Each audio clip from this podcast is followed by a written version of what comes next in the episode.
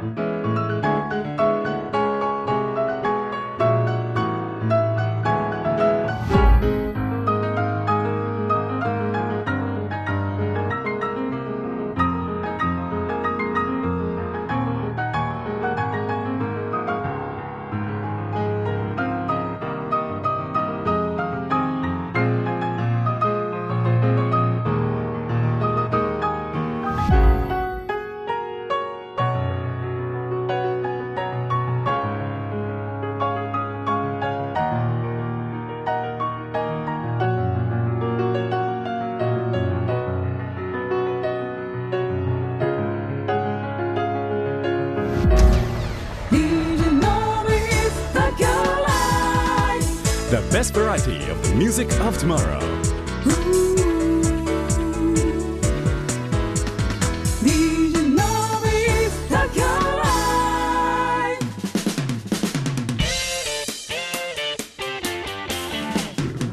DJ のビス東京ライブへようこそ。今日のゲスト浅香智子さんです。よろしくお願いいたします。よろしくお願いいたします。お久しぶりでございます。久しぶりすぎて。ええ。うまく喋れるかな？なんて言うんですかもうあの僕浅香さんの漢字をちょっと間違えそうになるぐらい久しぶりでした。あれでしょ？浅い香りの方でしょ？そうそうそうそうあかんやつ。あかんやつ。浅香さんに怒られるやつでございますけども。泣いちゃうやつ。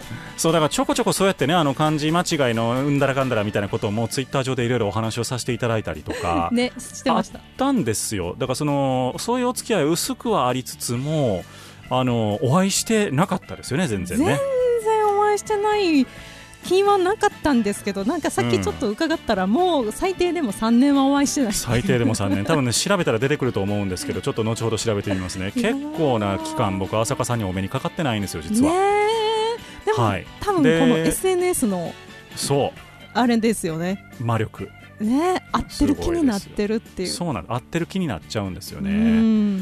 まあそんなわけで、えっと、今日はですね実は浅香さんもちょっと、まあ、あの関東とはいつも若干ちょっと離れたところに住んでいらっしゃるということもありつつ、えーまあね、昨今のいろんな事情も鑑みまして、はい。リモート収録でございます。いやーリモート収録なんてなんかすごくハイテクな感じしますね。なんかすごい時代になりましたよね。このリモート収録って言ってねちゃんとこう音がそれなりのものがなんですか放送放送に耐えうるものが取れるっていうこと自体がもうすごいなと思っちゃいますけど。ほんまですよ。あっという間にそんな時代が来てしまった感じはありますけどね。いやーなんかあもうすでにできる土壌あったんやって感じですよね。気づかされましたよね。そう。あれ我々できるやんみたいな。そんなえそんなんあったのみたいな。なんか結構技術が新たな技術が世の中にはあってですね。うん。もうすでにそういうものを活用しつつ今はやらせていただいているという感じでございまして今日もほぼ、えー遅延のないトークで、はい。えーお届けをしてまいりますけれどもそうは言いつつも浅香さんのお名前を今日初めて聞いたぞというリスナーさんもいらっしゃるかもしれませんので、えー浅香さんの自己紹介といいますか、こんな活動をやってますというのをちょっと教えていただけますでしょうか。はい、えー私はですね今神奈川県の湘南に住みながらも、えー住みながらこう関東を中心に、えー活動しておりますピアニスト兼作曲家兼、えー最近はぼちぼちピアノ YouTuber というお肩書きも加わりつつうん活動しております、よろしくお願いいたします。お願いいたしますおしゃれでございます。もともとでも出身は関西なんですよね。バリバリ関西ですよ えどこどちらでしたっけ？私もともと関西って言うてもあの、うんど真ん中じゃなくって高槻なのでいやまあ大阪府でしょだって。大阪府も、うんまあ、大阪でも結構京都寄りやからいやいやいやそんなんやったら京都とか滋賀の人怒られますよ。本当に。そうそうあのーいやあとなんなんかあんまりその YouTube とか拝見しててもあんまりこう関西弁な感じを受けないんですけどねなんか。そうなんですよなんか洗練されたなんていうんですかシティガールみたいな感じでやってはるじゃないですか。ね何を猫かぶとんねんって。いやほんま実は浅香さん結構マシンガントークの人って僕知ってますからね。ほっとくと食うっていうね。そう。でもなんかその最初、まあ、ちょっといきなり YouTube の話から入っちゃいますけども、はい。なんか最初僕 YouTube のやつを見たら品川のピアノかな駅の。駅のでなんかあの美女が弾いているところに忍び寄る影みたいななんかい 別の有名なその YouTuber ピアニストみたいな方がね。はい。接近していて2人でこう連弾をするっていう、はい。まあ、どっからどこまでが本当かわからないですけども そういうビデオでして、はい。あこれ浅香さんやんって思って、うんうんうん浅香さんって出してるんでしたっけ？一応ねあの動画の中には、はい。途中から私の名前は書いてくれてるんですけど。あなるほどなるほど、はい。そうなんですよただあの最初で離脱されるとこいつ誰っていうので終わるってそうそうそう。いやだからお見たことあるなこの人と思ったら なんかすごいこういや全然あのそれについては全く異論はないんですけど、はい。なんかその、えー、と美女そうなん美人ピアニスト扱いみたいなのがすごくてそう。もうそういうキャラやったっけ浅香さんって思いながら。い、やもうあれのねうん。タイトル出た時にうん、本人に言いましたがちょこれ煽りすぎちゃうんって あかんって。ってあの大変麗しいんですけどなんかそういうキャラで売ってる人じゃなかったんで なんか違う。おおと思ってちょっとびっくりにしたんですけど。あ完全に釣りですよね。あれはじゃあその浅香さんがこうやっといてみたいな感じで言ったんではなく全て然出来上がって公開になったっていうのを見てそれはしゃあない。なるほどね。いやーもうねでもあの動画もすごいたくさんの方に見ていただけてて、もういやすご600かった。万再生ぐらいいってんのかな。600万再生。うん、確かそれぐらいいってたと思います。あ。あの人のチャンネルの中でも今4番目ぐらいの再生数すごい。うん。で浅香さん自身も YouTube チャンネルは持たれてるんですよね、はい。で今何人ぐらい登録してはるんですか？今、えっとちょうどさっき確認したところではい。1万8300人うわすごい。ぐらいですね、すごいですね。いもう周りの人たちがすごすぎてもうなんとかついていこうと必死です今。いやもう上を目指せばもちろんキリはないんでしょうけどもでもあれですよね。動画公開したらそれも瞬間に結構何百人が聞きに来るみたいなそういう感じですよね。それぐらいそうですね。なんか最初の方とかはねもうなんか、はい。一体いつになったら3桁いくんやとか4桁いったぞみたいなところやったんですけど、だんだんやっぱりその母数が増えていくとそのペースは上がってくるのでうん。今やっとだいたい1日ぐらい経てば4桁は回るかなっていう。あ1日1000人？1000再生ぐらいは回るってことですか？そうですね。あはあ。の最初のわっていく最初投稿してからの伸びはそこ。なるほどっていうね感じですかね。いやーすごいなー、はい。それ何きっかけで爆発したんですか？その増えるのは。それはさっきのその品川のはいはいはあの事件というか。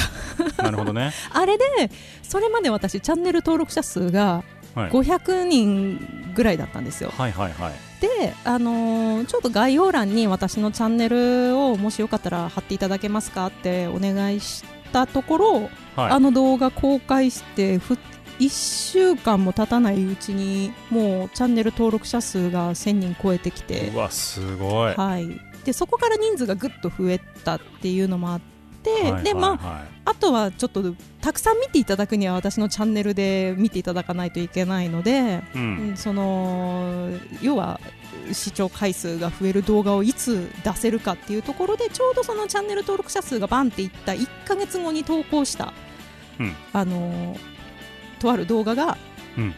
あの1日で1万再生ずつ増えていったっていうば爆発的なそれはどんな動画だったんですか？それは初めて都庁デビューをした時。ありますね。都庁にもあのなんていうんですか？ああいうピアノ、えっと都庁ピアノってみんな都庁ピアノっていうんですか、はい、言ってます。あの要は誰でも弾いて良いピアノがはい。ドンと置いてあるやつですね、でそこにデビュー戦で行った時に弾,、うん。弾いたっていうのが、まあ、ちょっと珍しい曲やったっていうのもあったと思うんですけど、まあ、でしかも女性がひ弾いてるっていう何を弾かれたんですかそのあのスティングの「イングリッシュマン・ニューヨーク」を。また。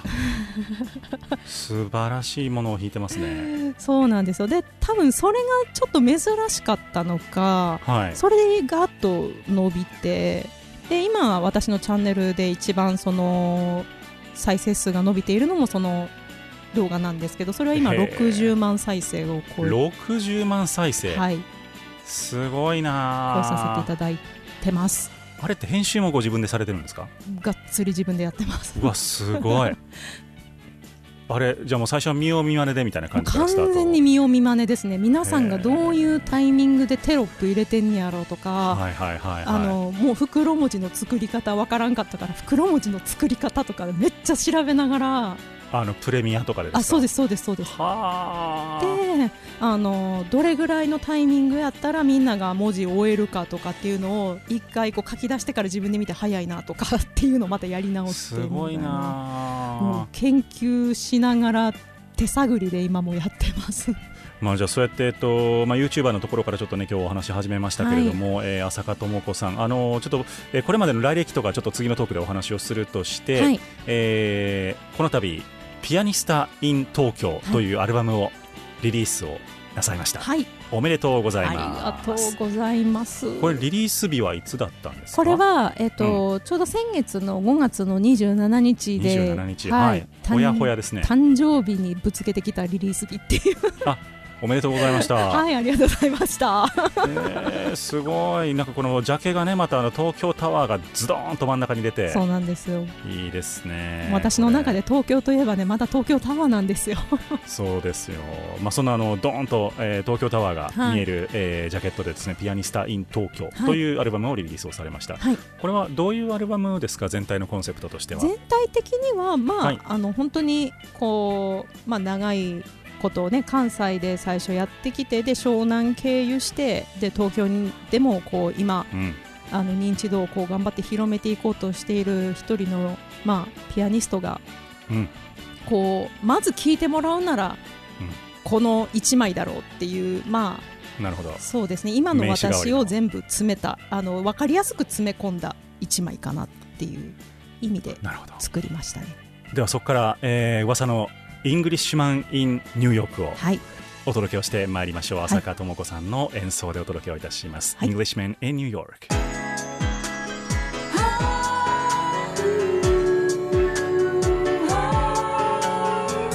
The best variety of the music of tomorrow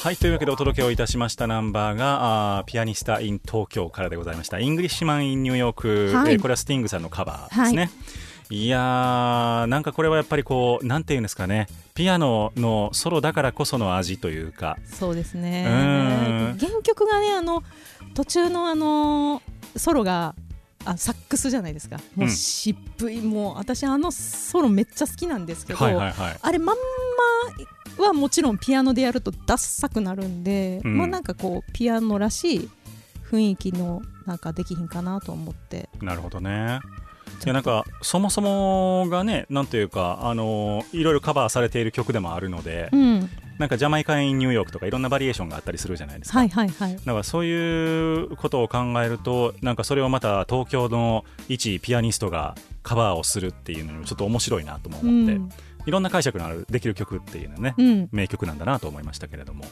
そうですね。今回結構カバーの曲がたくさん入っているんですよねこのそうですね。in 東京は。そうですね。でカバー曲が9曲でオリジナルが6曲ってはいはいはい感じなんですけど。なるほど。はいえーとまあ、浅香さんのこれまでの、まあ、歴とかを、まあ、多少知っているわけなんですけれども、はい。えー、と京都はい京都一律芸術大学。ですよね。京都一律芸術大学を大学卒業されて、えっと、ピアニストクラシックのピアニストというのがいやもうそうじゃないんです。クラシックのねピアニストではなかったんです。よではないんですか？あのー作曲専攻だったんでもともとなるほどなるほど、はい、クラシックピアニストになりたかったけど作曲専攻で作る方に行った。なるほどなるほど。で卒業されてからはどういう活動をされてたんですか？えっと卒業まあ卒業前から、うん。大学の3年生ぐらいからずっとライブ活動か学外で始めてはい。でそれそのバンドのサポート的な感じ？あえっとね最初はシンガーソングライターだったんですよ。へえなるほど。1年シンガーソングライターをやってその後、えっとまあちょっとどうしようかなっていうところで一回休止して速攻で、あのバンドのキーボーディストとしてお声がかかってはい。バンドガールズバンドに、えー、と加入したのがモガフープっていうはい。バンドだったんですけど、はいまあ、それで、えー、と一回ちゃんと事務所にも所属して活動を、うんまあ、うん。2年ぐらいして、はい。でまあ解散した後からサポートキーボーディストっていうところでうん。いろいろ関西で活動してた中でこう、はい。あの学校生活も終わりそこからはもうずっとサポート業をメイン結構やってって感じでしたね。なるほどなるほど。えで作曲家としても活動は今もされてらっしゃるんですね？そうですね。結構なんかえっ、とまあ知り合いの方のうんうん。えっ、とまあアーティストさんのえーえー曲を提供したりとかっていうのとかはもうずっと昔からやってるんですけど。はい、そういう意味では、まあ、あのいろんなあの音楽関連のお仕事もされながら、えーとご自身のアーティストとしての活動そして YouTuber としての活動も最近は活発化してきていると。そうですね。いう状況なんですね。はい。なるほどなるほど。あのーあれですかその、まあ、コロナの話が出たのでいろいろちょっとお聞きしたいところもあるんですけど、はい。まあ、リリースをねこの時期にされて5月27ってだってあれですね緊急事態宣言解除直後ぐらいですもんね。リリースされたのが。そうですね。で結局もう今 CD ショップさんにはほとんど並べられない状態の時期にのリリースになったので、はい。とはいえやっぱり届けたいしっていうところでうん。散々いろいろちょっとスタッフ陣とも悩みながら、うん。まああの手元に取っていただける方法をちょっといろいろ模索してうんであのそうですねあのオンラインショップはい、での販売をちょっと強化しようっていうところで。なるほどなるほど。はい、これまで配信とかはされてないんですかね？あ配信もやってます。されてる。はいサブスクも全部もうあの同じ日に全部解禁してる感じです。なるほど、はい。じゃあちょっと今日あのダウンロード版で聞かれている方はですねえっと大人の事情で、えー曲はあのお届けできてないんですけれどもよろしければお手元のスマホを使って、えーお聞きいただくこともできると。はい。いうことですね、えーオンエアで聞いてくださっている方はラッキーでございます。フルで聞けておりますので、えーぜひとも浅香智子さんのピアニスタ in 東京チェックしてみていただければと思っております。はい。えー続いてお届けをするナンバーが Shape of You というナンバーでございます。これは誰のカバーですか？これはあの有名なエド・シーランさんの作品なるほど。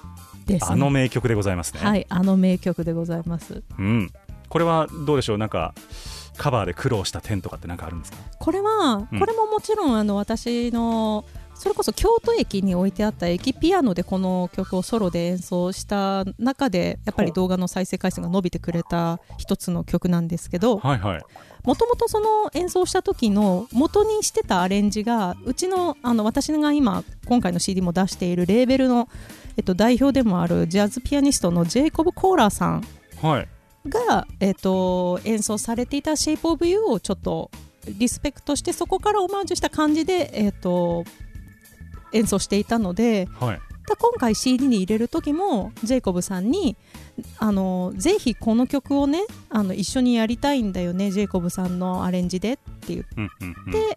えー、と彼にも参加してもらったんですけどうん。あのまさかのあの当日までアレンジがわ わからないっていう。レコーディング当日にはい。あのジェイコブさんがちょうどその1ヶ月前にリリースされたご本人の CD にも「Shape of You」を入れてらっしゃったんですよ。でそれの楽譜を持ってらっしゃってで大体こんな感じで分けてよしじゃあここからあの一気に 弾こう一緒にみたいな。なるほど。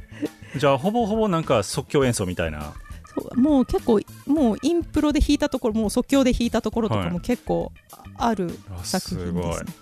じゃあかなりこうハードなレコーディングだったと。そうですね。あのジェイコブさんとのまあなんだろう。本当に彼があの私とのそのなんかセッションのグルーヴを大事にしたいってうん。おっしゃったのもあって、でやっぱりあの楽譜を彼が全部書いてきてしまうとなんか私のそのグルーヴ感がやっぱ出なくなっちゃったりとかするから、まあそれよりはやっぱり一緒にここで生でバッと合わせたその2人のこうフィーリングが合ってるところの音が取りたいよねっていう。なるほどね。うん、なんかそそれはそういう意味ではすごくあの熱い演奏ができた感じがしますね。なるほど。はい、ではここでお届けをしてまいりましょう。い。浅香智子さんとジェイコブ・コーラーさんのはい、演奏ということでよろしいでしょうか、はい、Shape of You 明日の日本の音楽シーンを追求する近未来追求型音楽バラエティ。The best variety of the music of tomorrow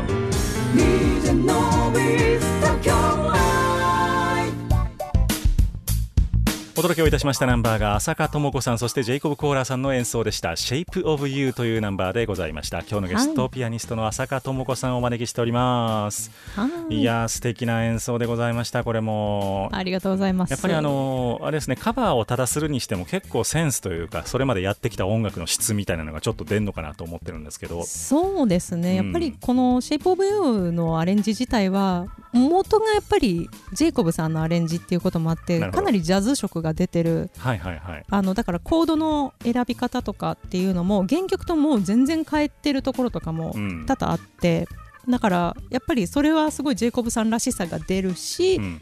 でも私がこうソロを取ったりとかするところはあのーそんなジャズのフレーズをバーって弾けるような感じではずっと私は通ってこなかったのでまあ結構こうあのすごいリズムリズムにこうすすごくあの特化したようなフレーズを作るというか、うんそういうイメージで作ってるのが多いですね。なるほど。あのーなんかそのラジオ DJ の間でよくある論争としてオリジナル VS カバー論争みたいなのがあるんですよ。はいはいはいであの僕はカバーはオリジナルを超えられない派なんですけど、はいはい。浅香さんはどう考えてますかその辺？あーなんかもうベクトルがそもそも違う方向に向いているので、うん。その2つを結構比べるのは難しいかなとは思うんですけど、はいはい。だって結局なんかめちゃくちゃ歌うまい人がその原曲のね歌い手さんよりもももっと歌のうまい人がそれ歌って、うん素晴らしいめちゃくちゃ原曲超えてますってなるかって言われるとでもそのなんか原曲の方が歌われたなんかその人間味のある感じが本当は良かったりとかっていうのもあるしなんかどどれを取って原曲超えとするかっていうところはすごい難しいので確かに。どの軸で比べるかですもんね。うん。うん。だからなんかもう別物として考えていただくのが一番いいんじゃないかなとは思うんなるほど。ですよねじ。ゃあたまたまこう旋律が一緒だっただけの話 もうあのもう極論そういう感じかなっていう、こういう解釈もありますよぐらいの感じで まあそうですよ。まあでもあの言うたらクラシックの世界なんか全部ねカバーといえばカバーなわけで。そうですよね、うんでなんならあのその自分のそのフレーズのなんか自由度とかはねさらに制約されてますからね確かに確かに。ガチガチで楽譜書いてありますからね。よく楽譜通りでみんなそんな違う演奏できるなっていやまあ素人にはよく分かんないんですけれどもやっぱりこう聞き比べたりた最近ねさせてもらうんですよ、うんあのそうするとやっぱりこの時代によっても違うし、まあ、もちろんピアニストによっても違うんですけどうん。これすごい詳しい人がうちの局にいてねあのこれこれの演奏家はこれこれこういう時代のこういう背景を映していてみたいなことを言う、うんうん。ほんまかいなって思いながら聞くんですけどなんか聞いたら確かにそう聞こえてくるから面白いですね。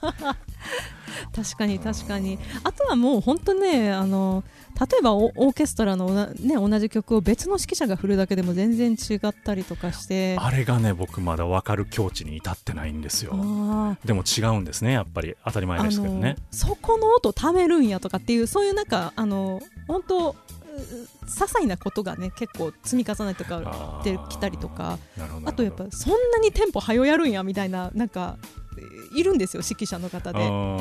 とか、うん、結構いらっしゃったりとかするので、まあ、それはそれでねすなんか。どの指揮者があかんとか、うんどの演奏者があかんじゃなくてあこういう解釈あんねんなっていう一つの引き出しとしてこうニュートラルに聴けるのが一番いいんじゃないかなと。なるほどね。うん、だからそのクラシックの解釈として難しいのはその要はオリジナルの録音が残ってない場合が多いので、うんどれを正とするのかみたいなどの演奏を、その正っていう考え方が、まあ、そもそも芸術にそぐわないのかもしれないですけど、うんうんうんなんかどれを基準に聞いたらいいのかなみたいなのがちょっと分かんない時があったりするんですよね。確かに。だからそれがポピュラーとの大きな違いなのかなっていう気はしてますね。そうですね。まあポピュラー音楽でね特に今現存されてたり、はい。あのもう CD としてねとか音源として残っていたら、まあうん。それがまあご本人のあの中での正解の一つっていうふうにはなるけど難しいとこですね。でもまあ言うたらそのご本人も例えば30歳の時に作った曲をうん、20年経ってから演奏したりしたら全然違ったりとかね。あの簡単にキー変えますからね。そうそうそうそう。まあ単純に あの声が出にくくなるとかっていうあの、うん。身体的な理由も多分あると思うんですけど、うん。でもそういう意味で言うとあの長く続けているアーティストさんって要は何百回下手したら何千回とライブをやって、うん。多分同じ曲を何千回も多分やってきてるんですよヒットソングを、うんうんうんお客さんがこれは聴きたいやろなっていう代表曲みたいなんで、うんうんうんそれをこうやり続ける。で毎回その全力で力を込めて心を込めて歌い続けるっていうあれはすごいなっていつも思いながらちょっと脱線しましたけど聞いてます。あいえ全然うん。でもそれはあ分かりますねでしかもやっていけばやっていくほど自分自身もうん。自分の曲に対する解釈っていうのが変わってきたりとかもしますしね。であのその作った段階では体験しなかった経験を経てまた曲が変わっていったりとかってやっぱありますしね。面白いもんですね音楽。ね音楽はやっぱりもう曲自体が生きてますからね。なるほどね。うん。じゃあこれから多分浅香さんのチャンネルでもあれ？なんか Englishman in New York 別バージョン出た？みたいな。とか。そういうのがひょっとしたら出てくるかもしれないってことですね。いや全然出てくると思いますそうですよね。みんなあれオリジナルって一番最初のあれずっと聞いてるけど私こっちの方がええと思うみたいなのがうん。出てきてそれがまたバーンとねバーンと跳ねて言ってほしいな。いくんじゃないですかね。そろそろだってあれでしょ？家建つでしょ？YouTube で。えいやいやまだまだまだまだまだ家建てたいですよあのグランドピアノ置ける家無駄にセカンドハウスとか建てちゃう人でしょあの建て建てようと思って頑張ってます地下2階ぐらい掘って地下なんやまあその防音室は地下が一番ね効率いいですからまあね、うんまあでもそういうあの夢もありつつ YouTube チャンネルどういうふうに探したらいいですかね？YouTube チャンネルはですね、はい。もうなんかこの朝香智子って長ったらしく入れていただかなくても、はい。あのひらがなでアーサーピって入れてもらったらすぐ出ます。おしゃれ。朝ピよろしいですか？朝ピの P は何何なんですか？これは。ピアノの P ですか？いやそ全然そんなつもりなかったんですけどね。ニックネーム的な。そうなんだ友達がねずっとアサピーアサピーって言ってくれてた中での、うん。まあその伸ばし棒を取っ払ってアサピって止めてる方が言いやすいかなと思う。そうですね。なんか朝ピーやとちょっとカキピーみたいな感じしますよね。なんかちっなんか伸ばし棒いらんなと思って、うんじゃあ、朝 P で、ひらがなで朝 P で検索をすると、はい。えっ、と、YouTuber としての、えー、浅川智子さんに会えると、はい。えーいうことでございますので、ぜひともお100万回ぐらい再生していただいてですね、ね、えーうん、がっつり、えー地下2階の防音室 何の話やあの湘南に豪邸が建つように皆さんもぜひともガンガン見ていただければと思っておりますが、はい、はい。えっとそれ以外にも活動としてなんか近々コンサートもされるということでございますね。そうですね、はい。え、配信なのかな、えっとこれは。はい。まあ、ちょっとねまだあのお客様を呼んでっていう公演がね、なかなか難しいのでとはいえやっぱりこの CD をリリースしたからにはやっぱりその CD の曲を一気に聴けるコンサートをしたいなと思ったので、えっと6月の26日金曜日の、はい。えー夜7時から、はいえー生配信コンサートを行おうと思っております。お。しゃれ。これどこからされるんですか？これはですね、あのー私のそのレーベルの、うん。えー代表のもスタジオから、おしゃれですね、スタジオから。はい、いやー。お届けしたいと思ってます。この、まあ、生配信でいうと、あのー小曽根誠先生がね、はい、ずっとやってらっしゃったの知ってます？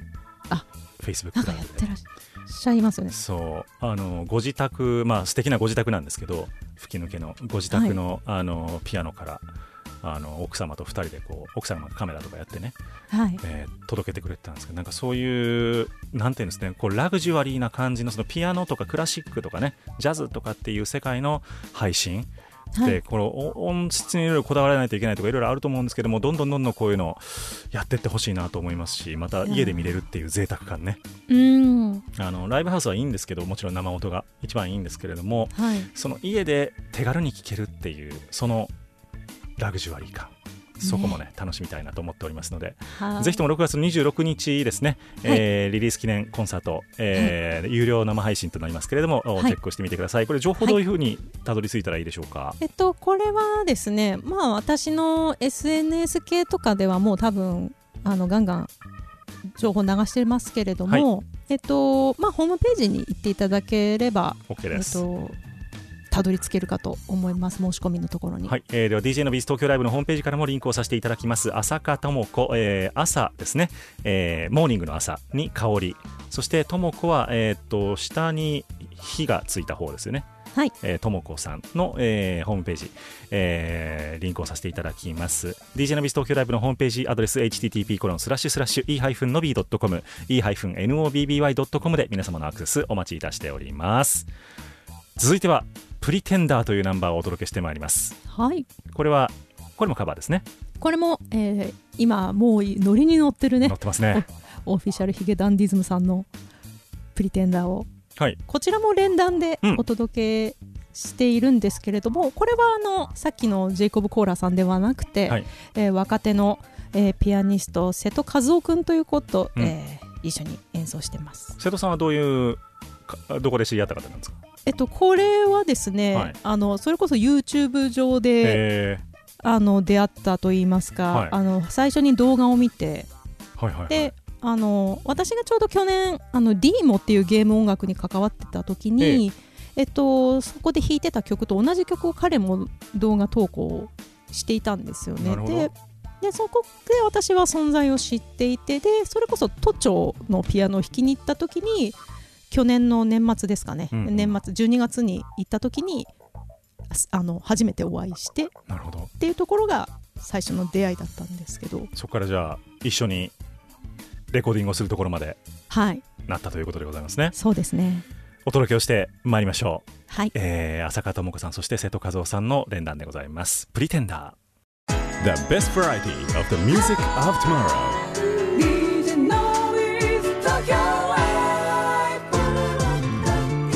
明日の日本の音楽シーンを追求する近未来追求型音楽バラエテーお届けいたしましたナンバーが浅香智子さんそして瀬戸和夫さんのカバーでございました。プリテンダーでございました、い。ヒゲダンもね驚くほど来ましたね。ねえもうだって今出す曲出す曲全部ヒットですもんね。なんか本当23年前までローカルなんかあの中国地方でしたよね。そうですそうです。そう。ローカルで頑張ってるでみたいな感じで僕もうん。音源聞いたりとか。だから一回ご挨拶したことあるんですよ。おおそう。あん時捕まえときゃよかったって思いましたもんね本当にね。いやーそんなわけでございまして、はい。えー今日は浅香智子さんをゲストにお迎えをしているわけでございますけれども、はい、えー DJ のビス東京ライブには名物コーナーがございましてですねなんでしょ「のびに聞け」というコーナーがあります。うなんえ？これはですねあの1時間私散々浅香さんに質問させていただきましたので逆に浅香さんの方から僕に一つ質問を投げていただきましてそれへの回答拒否権が僕にはないというコーナーでございます。何でもどうぞ。なんでも、うんとえでもなんか前に聞書かれたでそれみたいなのとかあったらどうしようかな。あそれはもう全然大丈夫ですよ。あ全然大丈夫ですか？それは浅香さんバージョンで答えますからちゃんと。あ。うん、その辺の配慮は怠らない男です、さすがです、え そっか。えっとあじゃあ、はい。えっとのびーさんが、えはい。えっとこの DJ をやっていく中で、うん。最終目標地点みたいなのって何ですか？えっとそれはですね今なんかこう経済系のパーソナリティをやったりとかいろいろはい。あの幅を広げてるんですけど、はい。最終的に何をやりたいかというと本当にもう例えば浅香さんとかこの番組に出てくれているアーティストを、あのーメジャーの世界に橋渡しできるような番組になりたいんですよ。要するにあのノビーの番組に出たら10人に1人ぐらい売れるでみたいななんかそうういう番組にしたくってだからん、年間45人がこの番組からこう旅立っていく。すごい、みたいな別にそのアーティストの力ももちろんそうだしうん。あの僕自身がいろんな人とつなげられる立場に早くなって、えー売れるという、まあ、そういうなんていうんですけどねあのルートを作りたいなと思ってるんですよね。ああ素晴らしいです、そね、うそれが今の僕の野望です。おー。うんでもいい。言うてこの番組もう9年目なんですけどあもう9年。僕の計画では10年目までにそれができてる予定だったんですよ。だからこっからねあと半年ぐらいでめっちゃ追い上げないといけないんですよ。いやでもあのなんかそのお気持ちはねなんとなく私もね分かるところは結構あると言いますか、んなんていうのかな。私もあのチャンネルをやりながらこうコラボすることがちょいちょいやっぱはいはい。りあるんですけど、まだ出してない動画とかもいっぱいあるんですけど、えその動画を作っていく中でなんか私が私がってやる気があんまり全あんまりっていうかえほとんどなくて、うん。でなんかその出てくれた人と一緒に何かこうなんかみんなにしこう浸透してほしいなみたいな気持ちを持ちながらチャンネルやっぱり作ったりとかしてるので、なんかみんながこうこう私がこうチャンネル登録上がっていくことで私と仲良くしてくれている人たちも一緒にこうなんか盛り上がっていけたらいいなみたいなところがずっとあるんですよね。そうですうね、ん。だからあのーなんだろうある程度の多分欲みたいなのは必要なんだと思うんですよ。自分も上に行こうっていう、うん。でもあのーなんかあんまり僕もそれなくてあのー自分にたくさんリスナーがついてくれることはもちろん必要だと思うんですけど、うん。あのそれもそうだしあのそのリスナーの後ろ盾を持っていろんな方とつながっていく。うん。っていうこともこの両輪を回していくことだけだなと思ってるんですよ。なんか僕が売れる売れないじゃなくって、僕はその探す力と、えーそれをつなげる力みたいなところで勝負していくっていう、そういうイメージですね、いやそうなんです。それがそれがあと半年。うん、微妙ですけどね。まあ、ただ、あのね、これ、あのどこまでご存知かわかんないですけど、僕もその経済系の方で、今もうフォロワー3万5千とかなんでい、やーもうびっくりしましたよそうなんですよ。だから意外と爆発するときはするじゃないですか。そうなんですよね浅香さんもご存知だと思う。まあ、浅香さん多分半年後には20万人ぐらい行ってると思うんですけどいや、もうあのねいめっちゃ言ってたいんですよそうでしょ。でそうなったら僕も多分あの軽々しく口とか聞けないと思うんですけども。何をおっしゃいますやええ浅香様って言って。いやいやその時あののびさんのラジオ番組となんかコラボさせてくださいいや、そうなったらもう最強ですよね。アサピと、そのノビ、ノビって誰みたいなね。いやいやいやいやまあでもそういう、なんでしょうね。今、何が起こるか、本当に明日何が起こるかわからないっていうことが、あの、芸術の世界で起きるのがこの YouTube の面白いところだとも思うので。そうですね、はい本当に僕はあのうん。どうぞ爆発するかもわからんっていうか僕もそのね顔出しに耐えられないのであの YouTube はやってないですけど。なんで？全然ダメでしょ。僕はもう声だけでやっていった方がいい人材なんで。よく分かってます。いや意外とねこれテレビ系とか映像系のオーディション僕何回もこの10年間で応募してきてるんです実は。MC とか、一つとして声がかからないんですよ多分ね見た目やなと思って、なんで？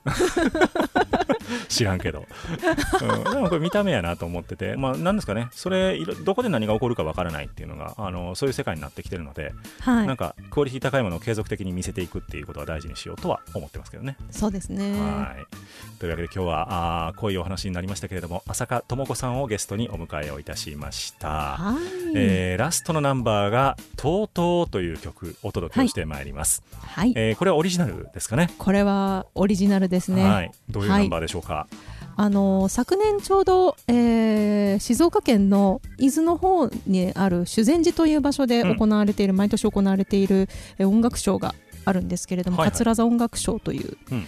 えーそちらの、えーコンテストでグランプリをいただいた時に副賞として修善寺の本堂の中での演奏会をできるということででその時にはい。じゃあどうせなら修善寺をイメージした作品を書きたいなっていうので、はい、えー書き下ろした作品です。とうとうってのはどういう意味ですか？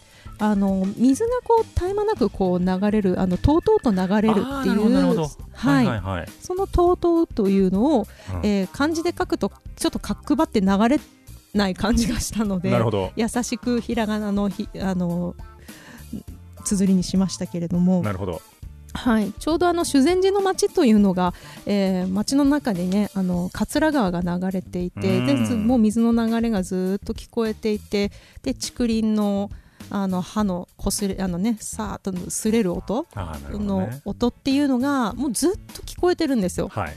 なんかその中に身を置いた時にこの環境ってもう何百年も前からこうだったんだろうなって思ってなんかその時の流れとこうずっと流れ続けてるそのなんか水の絶え間ない音色だったりとかっていうものでこうちょっと作品を書いたイメージです。いい情景ですね。はいではそのナンバーとうとうお届けをしていこうと思います、えー今日はですねまあいろいろ話し足りないこともありますので、えーダウンロード版だけのおまけトークというのもございまして、はい。えー今日オンエアで聞いてくださっている方は来週月曜日の午前0時からダウンロードが始まってまいります、えー、浅香さんの、えー本番では言えなかったあんなことやこんなことをですね、えー掘り下げていきたいと思っておりますので ぜひともチェックしてみてください、はい。ホームページアドレス http コロンスラッシュスラッシュ e-nobby.com e-nobby.com で皆様のアクセスをお待ちいたしております。はい、今日のゲスト浅香智子さんでした。ありがとうございました。ありがとうございました。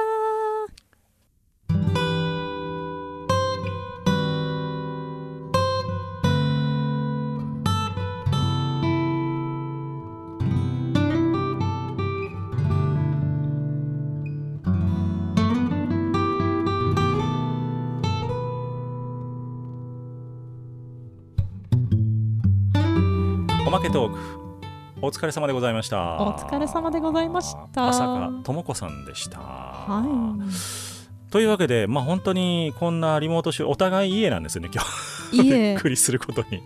でもなんか家やからこそのなんかこう肩の力抜けた感じはありますけどまあね。いやこの全国放送のラジオ番組をまさか家で作ることになるとは思ってなかったです僕もいやリモートで？みたいな、ーまあ正直これ2回目なんですけど、うん、いや本当になんか世の中進歩したなって思います。でで割と持ってる機材とかってそんなにここ数年で変わったかってそんな変わってないからそうですね。できたやんみたいなのはやっぱありそう。だから結局その通信の部分も別にもう前から同じやったし環境は、うん光回線が来てる時点でも全然できたなっていううん感じはしますよね。まあ、ちょっとねこのいろんなあの騒動でですね、うんあのーまあ、無理やりギアをねこう入れたから気づけたこととかもね、うんたくさんあるかなと思います。まあ、だからあのー今いろいろライブハウスとかすごい大変だと思いますし、うん。アーティストの皆さんもあの悲鳴を上げてるのは僕重々承知している中でちょっと一つ思う、い、いなと思ったのはあのー配信はい。にお金を払うという文化が一つできたことがうん。良かったなと思うんですよ、僕。ああ確かに、あのライブハウスに来てくれる人にしかチケットを売れなかったうん。っていう時代が長らく続いてたわけなんですけど、うん。ライブハウスに来る人は3000円ねと、うん。えーただ来れなくても配信を見てくださる方じゃあそれ申し訳ないけど1000円ねと。うん。いうそういうこともできるようになってきたわけじゃないですか、そうですね、うん、なんかそれってなんかひょっとしたら将来すごくいい方向に行くんじゃないかなってちょっと思ってますね、うん。僕。私は結構うん。それをめちゃくちゃ肯定派といいますか。はいはい、あの結局そのライブハウスに来れる方ってうん、本当にあの限られてると思うんですよ。そうなんですよね。まあ夜の時間帯が多いじゃないですかライブって、その夜の時間帯に家を出られる、うん。そしてそのライブという時間に対してのそのお金をねなんか払うことができるとか。うん。であのーその近くに住んでいるとかいろんな条件がこう重ならないとやっぱライブハウスに見に行くっていうので結構ハードル高いと思そうなんですよ。うんでやっぱりあの年代によっては、ね、ああのライブハウスはちょっとやっぱり怖いって思ってらっしゃる方とかもいらっしゃるし、はい。あのだからそういうのとかをね払拭できるのがやっぱり配信で家にいながらにして、まあ、臨場感はねその生で見るのよりは全然違います。けど、うん。ただ同じそのやっている今やっている時間を共有することはできるなっていうのはすごく一つちょっとなんて言うんでしょう。次じゃあ生見に行ってみようかなって思うきっかけにもなるかもしれないしうん可能性をすごいはらんでると思うんですよね。そうなんですよね。なので、あのーなんか今、そのラライブ配信しかできないじゃないですか、アーティストも。えーその間に新たなファンができたっていう人が結構周りで聞いてると多くて、あの私名が完全にそれです。そうですよね。はい。だからそうすると、まあ、いつになるかわからないですけども、あのー解禁をされた時はい。に、ひょっとしたら、またちょっと違った世界が見えてくるのかなというのも思いますし絶。対あると思いますね。あとあのアーカイブが残るっていうのがオンラインの強みやなとも思っていて、うんやっぱりその場所もそうやし時間やっぱり木曜日の夜9時とかって行きにくかったりするじゃ夜7時とかって行きにくかったりするじゃないですか、うんうんでも金曜日の夜8時やったら行けたりとかうん。うん。週末やったら1日空いとったりとかっていう人結構いると思うんですよね、うんそういう人にもアーカイブでライブのその感じを見てもらえるとか、うんな生歌をね聞いてもらえるっていうそういうチャンスもすごい広がるわけでうん。なんかねあんまりこう毛嫌いするもするもんでもないなってちょっと思ってますけどうね。ん、もう私も完全にそれはそう、その意見に賛成と言いますかねなんかだから両方がね共存していける形が一番ベストやなって思ってます。全然いけると思うんですよね。うんだからあの多分物理的にあのライブハウスに入れる人数が今から少なくなってしまうのでしばらくは。うん。あの席を空けないといけないっていう感覚うをね、ん。そうすると、まあ、あのライブハウスはやっぱりちょっとプレミア感のある、うん。えー日に行くみたいな感じ。うん。で、えー普段のライブ鑑賞は、まあ、オンラインをメインにみたいななんかそういう住み分けをね、うん。えーできていったら面白いのかななんてちょっと思ってますけどね。うん。うん。というわけで。そうですね。絶対そうなってまあそうなるのが一番自然かなっていう感じもそうですね。んしますね。結構そのライブハウスも機材整ってきましたからね今。ねで逆にちょっとそれが整わない場所でやとちょっとやりづらくなっちゃったり厳しいでしょうね。だから。ありますね。そのねスマホ一本でやってる配信でお金いただくのはちょっと厳しいですし、うん、うん、ある程度高音質高画質でってなると、まあ、ライブハウス限られてくるっていうのはありますよね。うん、そうですねだからまあこれからどういうどういう世界になっていくのかわからないですけど、うん。えっと、例えば今こうやって収録をしている技術とかですねこういうのを積極的に取り入れていく人がやっぱり勝つので、うん。うん、まあ YouTuber やってる人ももちろんそうだと思いますし、うん。なんかね変化できる人が結局は生き残るなっていう感じはしますね。いやあの順応力って大事ですね。いやほんまそれ。なんか一番秀でている人よりも一番順応できる人が絶対生き残るんですよね。そうそうこそれは難しいところで。ううん。なんか普段はよりいいものをとかよりかっこよくとかってなっちゃいますけどそうじゃないっていうところがね。人生深いわ。ほんまでもここ10年ぐらいでいろいろ経験させられてますよね。なんか自信はあった原発はあった。うん。でまた疫病でしょ。あと何って感じですけどね。何来るかな、ね火山？そうね。だから富士山とかってありえますよね。富士山来られるとね近い将来。うん。だから本当になんか死ぬまでになんかあと1回か2回こういうすごいことがあるのかもしれないですけどねまあ成長させられてるというか でもなんか文化は進んでる感じしますねこういうのがあるとね。そうですね。でうん。やっぱなんやかんや言うてやっぱ人間たくましいですよね。そうですね。ただでは転ばんぞみたいな、はい。うん。まあ、あの本当になんかうわなんか失業して大変やってすごいみんな騒いでる人も多いですけど結局半年ぐらいしたらなんかなんとかなってるみたいな人も結構多くて、なんかあ意外とみんなしぶといなって思います僕も。ね。うん。でやっぱりこうしぶとくあのなんだろう。まあいい意味でこだわらずにうん、あの今これできるって思ったものにどんどん飛びついて、あそうですね。の全もうほふ前進でもいいから前進したもん勝ちみたいな。うん。なんか僕も結局コロナ始まった頃はまだねこのスタジオ収録にこだわってたんですけど、うん。あそれこだわる必要もないなと思い始めて、でいろいろ模索したらこういうかなり高音質でできる方法もあって、うんうん、なんか固執してると本当に退化するなって思いました。でなんかやれることをなんかわざと狭めんでもいいんそうかなみたいなやってみたらええやんって思いましたね。うんで意外と人はその自分が固執してることよりも違うところにあのメリットとかを見出してくれてたりとかするからそうそうそうなんですよ。あなんかねそっちか。朝令暮改じゃない方がいいと思いますけどでもあのなんでしょう。時代の流れには下手に逆らわない方がいいような気がしますね。本当に。ー本当に。っていうようなまあまあ深い話でございましたけれども。めっちゃ深かった。なんか今日言い残したことはないですか？浅香さんは。今日ですか？うん。あー。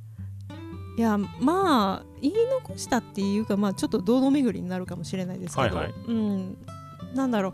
まあそれこそ私ももう30代後半になって、まあ、YouTuber って結構若い年齢層うん。の人たちがすごい頑張ってる中で、はい、やっぱり慣れない機材と戦ったりとか、うん。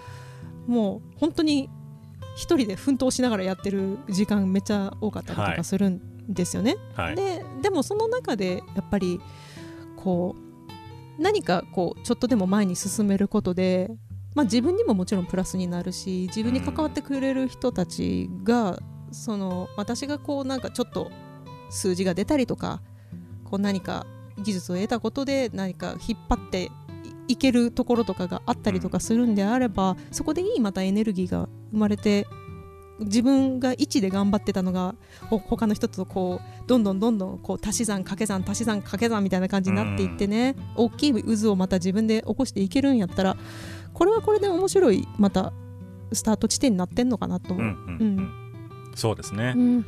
まあ、だから、あのー本当に年齢も住んでる場所も関係なくなってくるというか。もう全然関係なくなってきました。関係なくなってきた世界なのでうん。あのいいものがちゃんといいと認められやすくはなってきてるだろうなと。うん。ただそれにいいものをいいと認めてもらうためにはそれなりのえっとなんていうんですかねマーケティングであったりとかうん。あの宣伝の仕方あるいは新しい技術を取り入れるとかそういったところも必要になってくるっていうのが、まあ難しいところですよね、ねはい、本業以外にもやっぱりいろいろやることが出てくるっていうのが現代なのかなっていう気はしてます。いろいろやってます。私もいろいろやっております。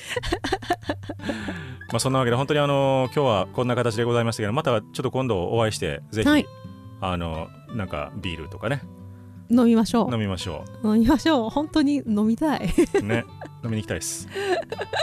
僕もこんな間今週の月曜日かな。3ヶ月ぶりぐらいに居酒屋に行きましたよ。いやいいな。いやもうねいや収録の後だったんですけどもうびっくりしました。超美味しいですねビール。いいな。生ビールってこんなうまかったんやみたいな。私なんてこの間なんか全部嫌になって一回昼間から飲みましたよ一人で。あ素晴らしい素晴らしい。やりましょう家ビールっていうね。そういうのやりましょう。はい、もう湘南の風に吹かれながらでしょ、そっちは。もうなんか今日頑張られへんって言って。だって僕なんかベランダから出たって向かいのベランダしか見えないですから。何もないですから、そんな。いやうちもうちやってそうですよ海見えませんから あ、そうですかあなんかすごい海の見えるコンドミニアムのイメージでしたけど。いやそういうところに住みたいですけどねですよね。皆さん YouTube を見ましょう。朝香智子さんの朝ピで検索をしてください。はい、はい、というわけで浅香智子さんをゲストにお迎えいたしましたまたよろしくお願いします、はい、ぜひよろしくお願いいたします。ありがとうございましたありがとうございました。